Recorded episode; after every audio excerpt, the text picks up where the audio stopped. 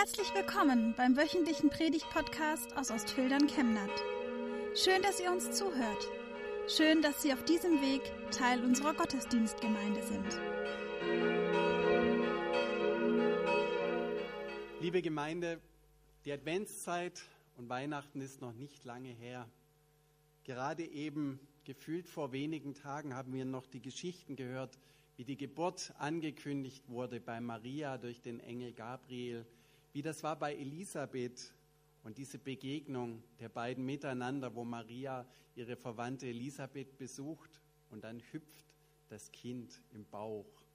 Alle Frauen werden sich erinnern, als sie dieses Hüpfen zum ersten Mal gespürt haben, die Bewegung im Bauch. Und heute sind die beiden Jungs groß geworden. Wie schnell geht das? Die, sie begegnen sich. Männer, die ihrer göttlichen Bestimmung gemäß leben, die im göttlichen Plan seit Geburt eng aufeinander bezogen sind. Wir hören den Predigtext aus Matthäus Kapitel 3 ab Vers 13. Damals kam Jesus aus Galiläa an den Jordan zu Johannes. Er wollte sich von ihm taufen lassen. Johannes versuchte ihn davon abzuhalten und sagte, ich habe es nötig, von dir getauft zu werden und du kommst zu mir?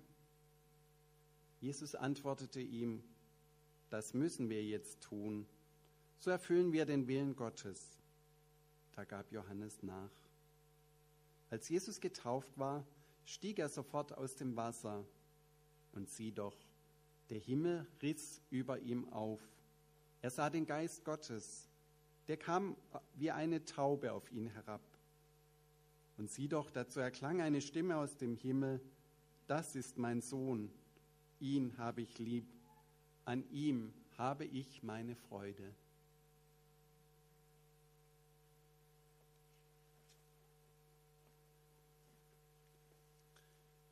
Ja, liebe Gemeinde, das muss schon ein echter Typ gewesen sein, dieser Johannes.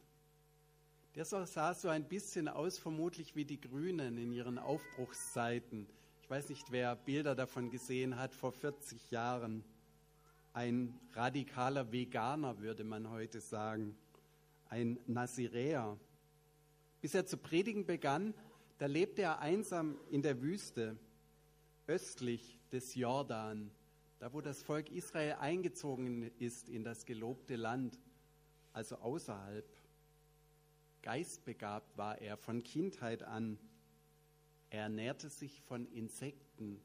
Manche Forscher sagen, die Ernährung der Menschheit in der Zukunft, die schließt Insekten mit ein. Interessant, damals ging das schon. Dazu hat er wilden Honig gegessen, den er gefunden hat. Ein wild aussehender Typ mit einem Kamelhaarbehang. Viele Bilder haben das noch weiter gesteigert. Ein Typ, dem man nicht unbedingt die Hand geben will, der wahrscheinlich roch der in der Wüste lebte, wo man schwitzt und wo man sich nicht oft waschen konnte. Und er lebte völlig enthaltsam. Kein Alkohol. Es wird nicht gesagt, dass er ein Naziräer war, aber es wird sehr nahegelegt. In 4. Mose Kapitel 6 wird beschrieben, dass man Gott eine Zeit lang ein Gelübde tun kann, dass man sich besonders heiligt und dann eben auch nicht die Haare schneidet, das wird von Johannes nicht berichtet, aber deshalb wird er meistens mit langen Haaren gezeigt. Und dass man sich heiligt in dieser Zeit. Und dieser Johannes tritt auf wie ein Prophet. Er warnt die Menschen vor dem bevorstehenden Untergang. Mir fällt da Greta Thunberg ein mit ihrer Radikalität. Die Botschaft des Johannes, die Axt ist schon an die Baumwurzel gesetzt. Jeder Baum, der keine gute Frucht bringt, wird umgehauen und ins Feuer geworfen werden. Und dann tauft er die Menschen im Jordan, um sie zu reinigen von ihrer Schuld und sie zu bewahren vor dem nahe bevorstehenden Gericht. Die Leute waren offensichtlich von diesem merkwürdigen Außenseitertypen sehr angezogen. Scharenweise strömten sie dorthin an den Jordan, der an die Wüste grenzt. Es könnte sein, dass es genau dort war, wo auch heute noch die Taufstelle im Jordan gezeigt wird. Da kam einfaches Volk, aber auch Vornehme wird berichtet. Pharisäer und Sadduzäer, die Oberschicht des Volkes Israel, die Johannes auch beschimpft. Warum kommt ihr, um dem Gericht zu entgehen? Ihr habt es doch gerade besonders verdient. Eine echte Volksbewegung hätte aus dieser Johannesbewegung werden können. Und tatsächlich haben sich die Johannesjünger ziemlich lang gehalten und die Geschichte geht eine Zeit lang parallel zur Urchristenheit. Erneuerung aus der Wüste heraus von einem Eremiten, einem Einzelgänger, radikale Buße, damit sich endlich etwas ändert in dieser korrupten Gesellschaft, die damals geprägt war von Kollaboration mit den Besatzern, den Römern, von individuellem Gewinnstreben, vom Achten auf den eigenen Geldbeutel.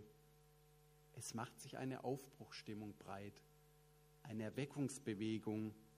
Johannes, das könnte doch der vom Propheten Maleachi verheißene zurückgekehrte Elia sein, der jetzt wieder auferstanden ist und wie es dort heißt, der der Vorläufer ist der Endzeit des Messias. Es muss ein beeindruckendes Bild gewesen sein. Dieser Prophet Johannes der im Anschluss an seine zu Herzen gehenden Predigten im Jordan steht und reihenweise die Leute tauft. Hier wäscht und reinigt man sich nicht einfach selbst, so wie das im Judentum damals üblich war. Denn Waschungen zur Reinheit sind alltäglich im Judentum. Jede Frau muss das tun, regelmäßig. Dafür gibt es diese Mikwe, die jüdischen Frauenbäder, die man auch in europäischen Städten noch sehen kann. Und auch Männer, wenn sie mit unreinem Kontakt hatten, mussten sich reinigen und waschen. Aber Johannes macht etwas anderes. Er tauft andere. Er taucht sie unter und vollzieht damit ein Reinigungsritual an ihnen. Er macht damit deutlich, es gibt Schmutz, Sünde, Staub an mir, den ich nicht einfach selbst beseitigen kann, wo ich Hilfe brauche von außen, einen Täufer. Wie immer, wenn etwas los ist, dann gibt es zwei Gruppen.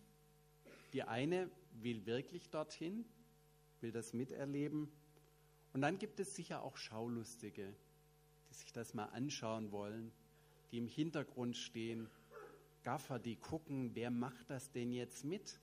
Wer lässt sich da taufen? Oh, den kenne ich ja, das ist ein ganz übler, der hat es wirklich nötig. Und die, naja, interessant, warum kommt die eigentlich? So kann man sich das vielleicht vorstellen, wenn so viele Leute beieinander sind.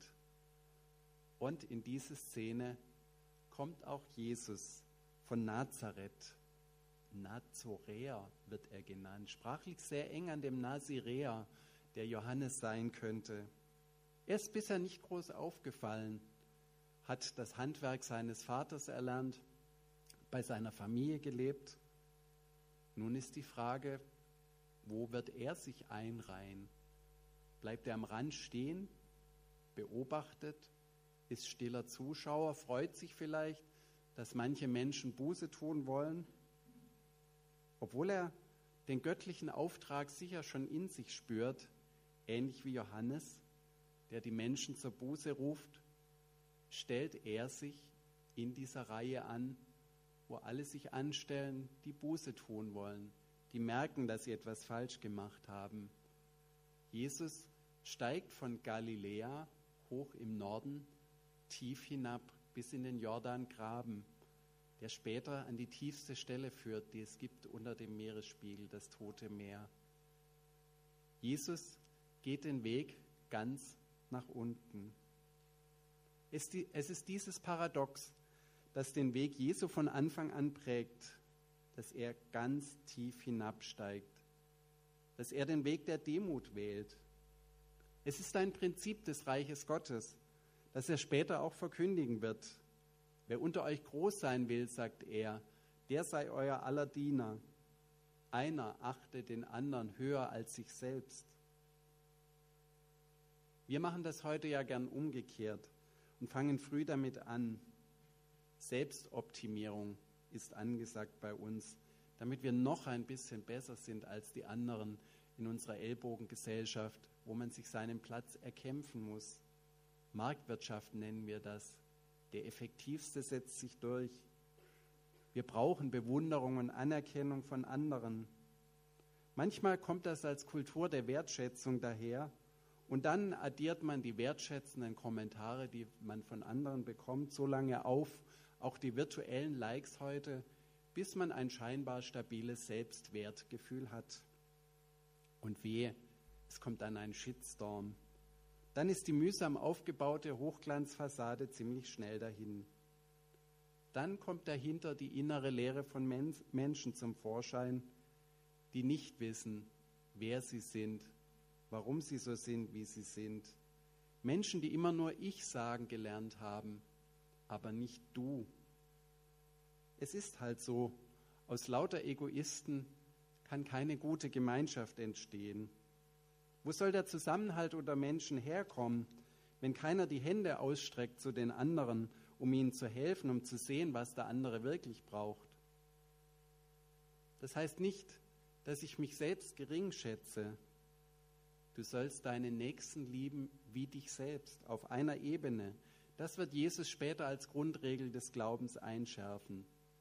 Aber wer macht das schon? Den anderen lieben wie sich selbst? In der Regel lieben wir doch alle uns selbst mehr. Jesus, er steigt hinab er geht den unteren Weg, obwohl er zu höherem berufen ist als dieser Johannes, der Prophet. Als Jesus vor Johannes steht, da spürt dieser das sofort. Ich müsste doch eigentlich von dir getauft werden und nicht umgekehrt. Du bist es, der mich taufen müsste, weil du mit Heiligem Geist und mit Feuer taufen kannst. So hat er es vorher gesagt, dass ein Größerer kommen wird, der so taufen wird und eben nicht nur mit Wasser, mit symbolischem Wasser, so wie ich, Johannes. Aber Jesus sagt nur, das müssen wir jetzt tun, so erfüllen wir den Willen Gottes. Er ist gehorsam und bereit, sich ein und sogar unterzuordnen in die Reihe der Propheten und Gottesmenschen. Er ist bereit, seiner Bestimmung gemäß zu leben und nicht wie Jona wegzulaufen und sein eigenes Ding zu machen. Dieser untere Weg, das wird er als Mensch früh geahnt haben und als Sohn Gottes vielleicht gewusst haben, der wird noch sehr schwer werden. Er wird ihn noch weiter hinabführen, bis hin zum gewaltsamen Tod am Kreuz.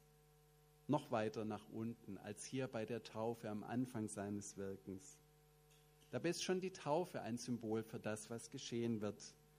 Das Sterben beim Untertauchen und das Auferstehen wenn man wieder herauskommt. So wird es Paulus später beschreiben. Das ist ein Merkmal der christlichen Taufe.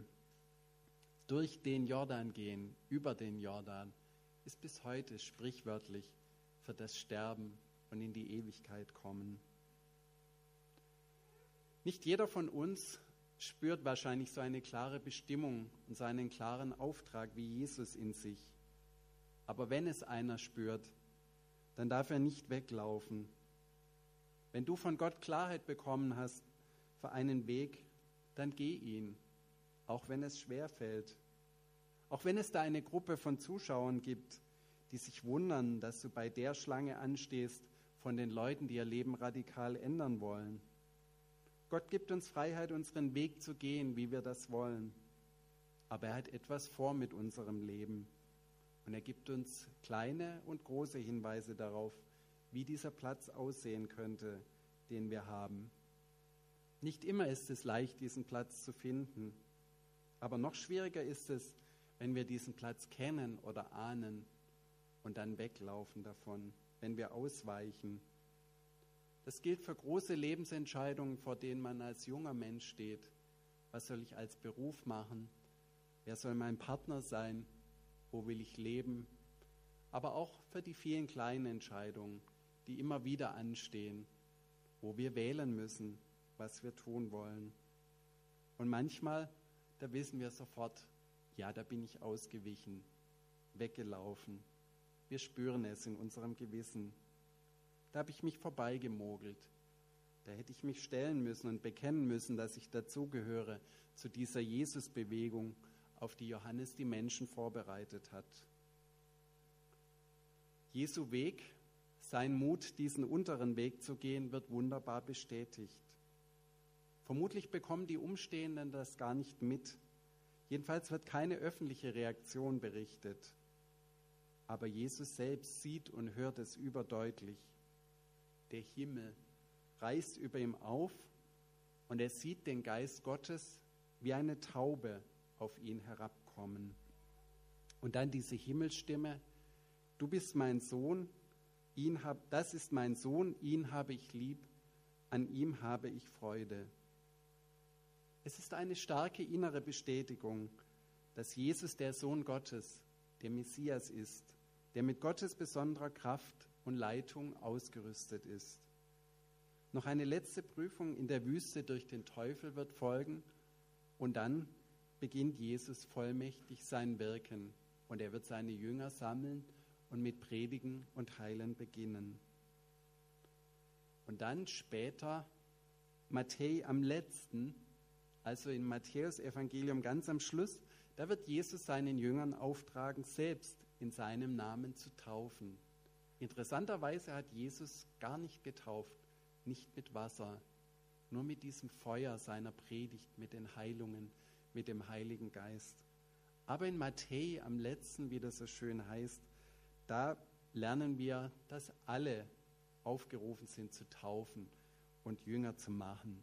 Übrigens kommt diese Formulierung, ich habe es mal nachgeschlagen, aus dem Katechismus, den früher ja alle fleißig auswendig gelernt haben. Im kleinen Katechismus heißt es nämlich zur Taufe, das Sakrament der heiligen Taufe. Die Taufe ist nicht allein schlicht Wasser, sondern sie ist das Wasser in Gottes Gebot gefasst und mit Gottes Wort verbunden. Christus hat geliebt die Gemeinde und hat sich selbst für sie gegeben, auf dass er sie heiligte und hat sie gereinigt durch das Wasserbad im Wort. Das göttliche Gebot der Taufe ist das, da unser Herr Christus spricht, und jetzt Matthäus am letzten, geht hin in alle Welt und lehret alle Völker und taufet sie im Namen des Vaters und des Sohnes und des Heiligen Geistes. Genau diesen Bibelvers, Matthäus am letzten, ihr wisst das, müssen Konformanten bis heute auswendig lernen, denn unsere Taufe geht genau darauf zurück. Zum Christsein gehört es also, dass man getauft ist. Früher oder später, darüber kann man sehr lange streiten und hat es in der Kirchengeschichte auch getan. Aber es gehört dazu. Und zwei Dinge sind es, die bei der Taufe besonders wichtig sind, die wir von der Taufe Jesu lernen können. Das erste, der Heilige Geist kommt in uns. Das zweite, wir werden Gottes Kinder. Schauen wir uns zum Schluss noch diese beiden Dinge an. Bei Jesus heißt es, der Geist Gottes kam wie eine Taube auf ihn herab. Es ist ziemlich schwer, den Heiligen Geist zu fassen und ihn darzustellen. Und diese Taube ist zu einer der beliebtesten Darstellungsformen geworden. Es gibt noch den Wind, aber wie will man den darstellen? Es gibt viele andere Bilder, aber am konkretesten ist eben die Taube. Nach dieser Bibelstelle kommt das. Ich habe viel gelernt, weil ich mal nachgeschlagen habe, was mit der Taube auf sich hat. Die Taube ist für Juden nämlich ein ganz besonderer Vogel. Es gab damals zwei Taubenarten und eine von denen lebt in Felswänden und konnte im Lauf der Zeit domestiziert werden, also zu Hause gehalten werden. Die Tauben waren nämlich nahrhaft, man konnte die essen, wie wir heute Hühner essen. Und sogar der salzige Taubenmist wurde damals mit Brot verbacken. Kann man sich heute nicht mehr vorstellen, vielleicht will es jemand mal ausprobieren. Den Menschen damals hat es nicht geschadet. Das wurde sogar gehandelt auf dem Markt, Taubenmist fürs Brotbacken. Und Tauben waren interessanterweise auch der einzige Vogel, der geopfert werden durfte. Sonst lesen wir immer von Rindern und Lämmern, die geschlachtet wurden. Ein Schaf konnte von armen Leuten durch eine Taube ersetzt werden. Das liest man immer wieder im Alten Testament. Und deshalb ging es im Vorhof des Tempels auch zu wie in einem Taubenschlag. Jesus hat sich da später mal ziemlich drüber aufgeregt, denn man konnte noch schnell ein paar Tauben kaufen, die man dann opfern konnte im Tempel von Jerusalem. In der Antike waren schon die auch heute noch verwendeten Navigationskünste der Tauben bekannt. Die kehren ja bekanntlich immer zum heimischen Taubenschlag zurück. Und schon Noah hat diese Fähigkeit der Tauben eingesetzt Und als sie dann mit dem Ölzweig zurückkam, da wusste er, ja, es ist wieder Leben möglich auf der Erde nach der großen Flut. Wir denken heute oft, die Taube wäre ein Friedenssymbol. Das geht ja ganz stark auf Picasso und den Zweiten Weltkrieg zurück. Nein, das stimmt nicht. Nach der Kultur damals ist die Taube ein Symbol für die Liebe. Denn die Tauben, die schnäbeln ganz oft miteinander. Die pflegen sich gegenseitig ihr Gefieder mit dem Schnabel und sind ganz oft zu zweit unterwegs. Und sie wurden deshalb im alten Orient zu einem Symbol der Liebe. Bei altorientalischen Liebesgöttern werden zwei Tauben zum Beispiel mit dargestellt. Wir sehen sie auch im Hohen Lied der Liebe, wo ganz oft die Geliebte als meine Taube angeredet wird. Die Taube gilt außerdem noch als ein Vorbild an Lauterkeit, Wehrlosigkeit und Reinheit. Jesus sagt mal, wir sollen ohne Falsch wie die Tauben sein. Die Taube als mehr eine Liebestaube als eine Friedenstaube. Und tatsächlich stimmt das auch zu unserem Predigtext, wo nämlich Gott zu seinem Sohn sagt, das ist mein Sohn, ihn habe ich lieb. Die Liebe ist also das Entscheidende am Heiligen Geist. Er zeigt uns die Liebe Gottes für uns und sie bewirkt in uns Reinheit, diese Liebe. Und damit sind wir beim zweiten. Durch die Taufe werden wir Gottes Kinder, obwohl eigentlich ist jeder Mensch als Geschöpf Gottes schon Gottes Kind.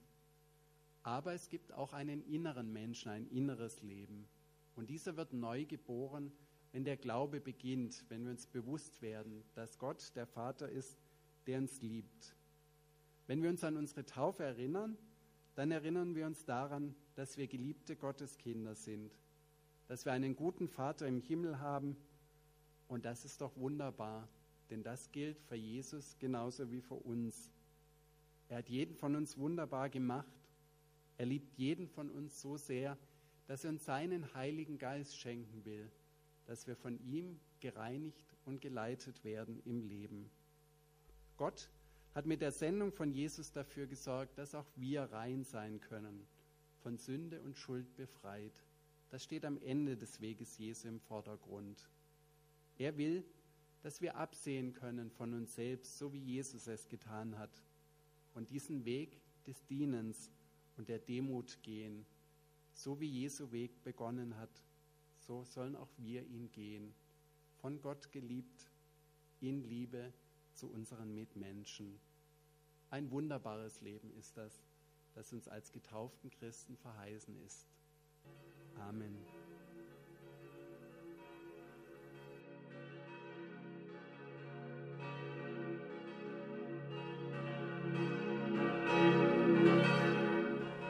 Wir wünschen eine gute und gesegnete Woche und hoffen, dass Sie nächste Woche wieder dabei sind oder wir dich beim nächsten Mal im Gottesdienst vor Ort sehen.